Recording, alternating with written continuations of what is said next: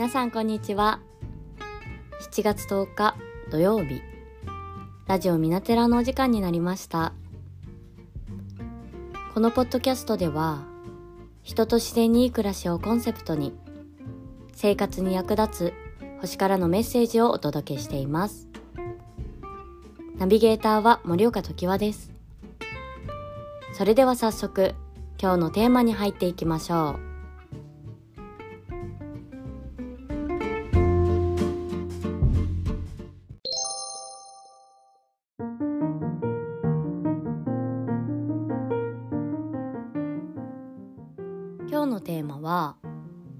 蟹田新月。自分がほっとできる場所。7月10日土曜日。午前10時17分頃。月は蟹座の10ハウスで新月になります。はい皆さん新月付近いかがお過ごしですか、えー、今回は蟹座新月からのメッセージの前に今まで紹介していなかった先生術のポイントをお話しできればと思っています。まず、先生術では各星座ごとにセットとなる天体が決まっているんです。で、これを何々座の守護星、何々座の支配星なんて言ったりもするんですが、例えば、お羊座の守護星は火星、お牛座だったら金星という感じで決まっていて、その星座の性質と守護星の、えー、天体の性質っていうのは割と似ていることが多いですね。なので、お羊座は、まあ、物事のトップ、まあ、12星座の中でのトップバッターの星座なので、その、何ですかね、こう、何かを始めるのの先駆者になったりとかリーダーになる人あとはすごく行動的行動力があってエネルギーがあってっていう性質を持っているんですけど火星も同じように行動力ややる気情熱などをこう性質として持っているので割とこう星座と星座と天体同士が似たり寄ったりで、これがセットになるっていう形になります。で、天体が移動していくときに自分のセットとなる、えー、星座に滞在している時っていうのはホームグラウンドにいる時なので、より強くそのエネルギーが影響されやすいっていうことを今日は皆さんに覚えていただければ嬉しいなと思います。えー、なんで今日この話をしているかっていうと、えー、今日の蟹座新月。なんと蟹座の守護星が月だからなんです。なので今回の蟹座新月は私たちや社会の影響がですねいつもよりも強く出やすいよっていうことを、えー、皆さんにお届けできればと思って、えー、最初ポイントをですね紹介させていただきました。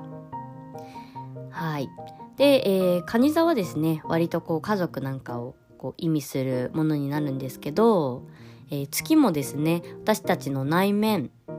などを象徴していて、まあ、蟹座もこう外こう家族なのでやっぱり外の世界というよりかはどっちかっていうと内内側の世界を、えーと、象徴しているような性質になっているのでやっぱりここも似てるような性質になります。ということでですね、あのー、そんな影響が強い蟹座の新月のメッセージに早速入っていけたらなと思うんですけど、まずは7月10日土曜日、午前10時17分を過ぎたあたりからですね、あの、ぜひ皆さんには新月ワーク、新月のお願い事を書いていただければなと思います。で、この新月ワークしてる間はですね、まあ自分の理想を思い描く時間にするのもよしですし今月どんなことに取り組んでいくのか目標設定の時間にするのもいいと思います。でなんかより何ですかねリアルに今月やりたいことっていうのを書き出してそれをじゃあ叶えるためにどうしていくかどういうお願い事にしていくかっていうふうに考えていただいてもう現実的に考えていただくのもいいですしなんかその今はちょっと難しいかもしれないけどちょっと先の未来を見据えてあこういう風になってたらいいなっていうこうちょっとワクワクするようなそんな時間にするのもすごくおすすめかなだなと思っています。でもうシンプルにですね、まあ、そういう風なのも考えず今の自分と向き合う時間今自分って何を思ってるんだろうっていうところと向き合う時間にするのもいいんじゃないかなと思うので人それぞれですねこの新月ワークをしている願い事を書いている時の時間は、えー、思うように過ごしていただければ嬉しいなと思います。で今回は蟹座新月ということでキーワードは I feel 私は感じるになります。で、蟹座は、まあ、さっき月も心と内面と関係が深いって言ったんですけど、蟹座の方も感情や心との関係が深いので、まあ、いい意味でも悪い意味でもちょっとこうここら辺は感情が揺さぶられるようなそんな出来事が起こったり起こるような感じもしていますね。まあ、梅雨時でも季節的に梅雨時でもあるので人によってはこう感情の浮き沈みの激しさに辛さを感じてしまう人もいると思いますしうんなんかどうしても気分乗らないな新月で何か始めたいけどなんかうんちょっとこう足取りが重いなって思う方もいると思うんですね。なのでもしそういうふうに心当たりがある方っていうのは星の影響を受けてるんだなと思ってあのヨガをしたりゆっくり半身浴したり暑いですけどね。うん、あとは何ですかね自然に触れ合ったりとかもこの辺はいいのかなと思うので是非心をリフレッシュする時間を設けてあげてください。休息も大事なのでねあのおうち時間を有意義に過ごすなんていうのもカニ座らしくていいのかなと私は思います。でカニ座は十二星座1まあ、家や家族あとは近しい人間関係を表す星座なので特にですね今回の願い事をするにあたっては、まあ、共に家庭を築いていけるパートナーを探している方、まあ、結婚相手を探している方だったりとかあとは家族関係で子供が欲しい方とかあとはそうですね近しい人間関係って言ったら、まあ、友人の友人との、まあ、出会いだったりとか、まあ、いろいろあると思うんですけどあとは今回の新月が10ハウスってことでお仕事こうお仕事に関する分野での新月っていうことなので仕事におけるこうチームワークというか心を通わせることができるビジネスパートナーだったりとかチームを探している方そういう方にそういうチームに出会いたいなっていう方などはこの新月でお願いをしてみることをおすすめします。で割とその家や家族っていうところでまああの皆さんがよく書きそうだけどあんまり新月ワークにはこれは良くないなっていう例とアドバイスができたらなと今回思ったのでちょっとあのここで紹介を具体的に例を挙げて紹介したいなと思います。でよくですね、まあ、新月ワークお願い事をしてる時にこう家族が健康でありますようにとか誰々がっていう感じで書いてしまう方もいるんですね。まあ、七夕のお願い事とかだとそういうのがありだと思うんですけど新月ワークに関しては、えー、自分とこう主体は自分なので、えー、主語は最初にですね私は必ず私はにしていただきたくってでその後にですね、まあ、例えば家族の健康をやっぱり願っているのであれば私は家族の健康を守るためにバランスの良い夕飯を作りますみたいな感じで、えー、こうなんかその家族の健康を守るために自分ができることは何かっていう風にちょっと思考を変えていただいて書いていただくとよりいいのかなと思います。あくまでこの新月ワークっていうのは自分が実際に行動して願いを叶えていくとかえー、まあそういう感じのものなのでそうですねなんかこう自分ができることの中でとかを考えていただければいいのかなと思います。あともう一つはこう出会いを求めている方へなんですけど例えば結婚相手が見つかりますようにっていう風な願い事があったとして、まあ、私も前までは本当に素敵なパートナーが見つかりますように見つかりますみたいな感じでずっと書いてたんですけどよりなんかそのイメージを明確にしていただきたくってもしこう結婚相手がを探している何らかのパートナーを探している方がいるのであれば主語はやっぱり「私は」から始まって例えばですよ家族思いで自分のやりたいことを理解してくれるような心の優しいパートナーに出会います。っていう感じであのより具体的に深掘りをしてなんか明確にこういうパートナーがいいっていう形のを書いてあげるとよりなんかそういった出来事が自分に引き寄せられてくるかなと思うので是非なんかこう誰でもいいわけじゃないと思うので皆さんもなんかこうこういうパートナーだったらいいなって思うのを是非具体的に紙に書いていただけるといいかなと思いました。なので是非今回の新月ワークでですね実践していただければと思います。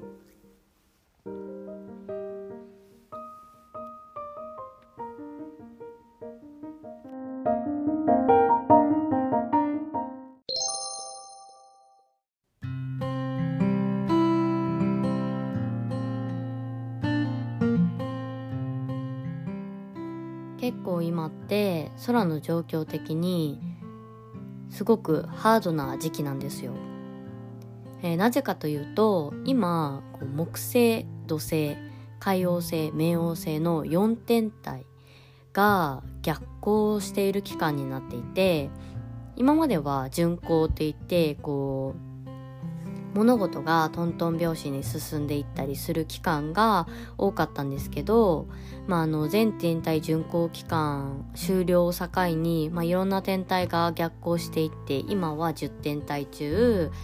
えー、4天体はもう逆行している状況なので、まあ、いろんなことがですねこう何て言うんだろう逆行なので後戻りなのでちょっとやり残したことをこうやらなきゃいけない期間だったりとか新しいこうサイクルに向けてちょっとこういらないものをこう手放していく期間だったりとかっていうのがあるのであとは振り返ったりとか。そう。なのでなんかそういう生理の期間ってやっぱりちょっと苦しかったりはするのでなんかその状況的に少し今しんどいななんかあんまりうまくいかないなっていう思ってる方もあ今天体逆行しているんだなって思うことによって少し心が軽くなるというかなので是非皆さんもあの覚えてていただければなと思います。そして7月28日には木星が魚座から水亀座に戻ったりっていうのもですね木星があの星座を動くっていうのも結構こう私たちに影響が大きく出るものにはなるのでやっぱりすごく大きな出来事ですし新月以降は水星太陽金星月火星、まあ、この辺全部ですね次の星座に移って動いていくんですね。なのでその星座が動く時ってやっぱりこう忙しかったりとかきついなーっていう出来事が起こったりとかもう本当になんかいろいろごちゃ混ぜになってしまったりとかあのそういう時期なのでまあ新月とはいえど無理に新しいことにチャレンジする必要はなくってすでにできることでちょっとこうやり方を変えてみたり工夫してみたりあこれやり残してたなっていうことに取り組んだりっていう形の過ごし方がこの蟹座新月ではおすすめかなと思います。でやっぱりこう家でできることだったりとか家族でできることとかあのあんまりこういろんな人と出会ってとかっていう双子座の時みたいにこう情報をたくさん集めてっていうよりかはどっちかっていうと今ある情報の中で整理していったりとかあとは今ある交友関係の中でこうな。育んで絆を育んでいったりとかする方がどっちかっていうと蟹座の新月には向いてるかなと思います。あとは家の掃除をしたりとかですかね。うんまあこれは本当に私がやれって感じなんですけど。やっぱり家の中が特に蟹座期間は家の中が綺麗だとその分運気も良くなってきますし、まあ、そこにこういろんなヒントが隠されてたりもするのでちょっとこう自分がいつもいる場所だったりとかいつも会う人の中にこうちょっとホッとできるような自分を癒せるような時間とかそういう空間を作っていけるとこうこの期間はいいのかなと思います。うん、なので少しこのハードな状況を乗り切るためにあえて自分を癒す時間っていうのを今回は皆さんに作っていただければなと思いました。はい。ということでですね蟹座新月皆さん新月ワークだったりお願い事いろいろ思いつきましたでしょうか？何かのヒントになれば嬉しいなと思います。はい。ということでですね私も今このラジオ収録、えー、7月10日の9時40分頃にですね今やっているんですけどあとちょっとしたら新月ワークをして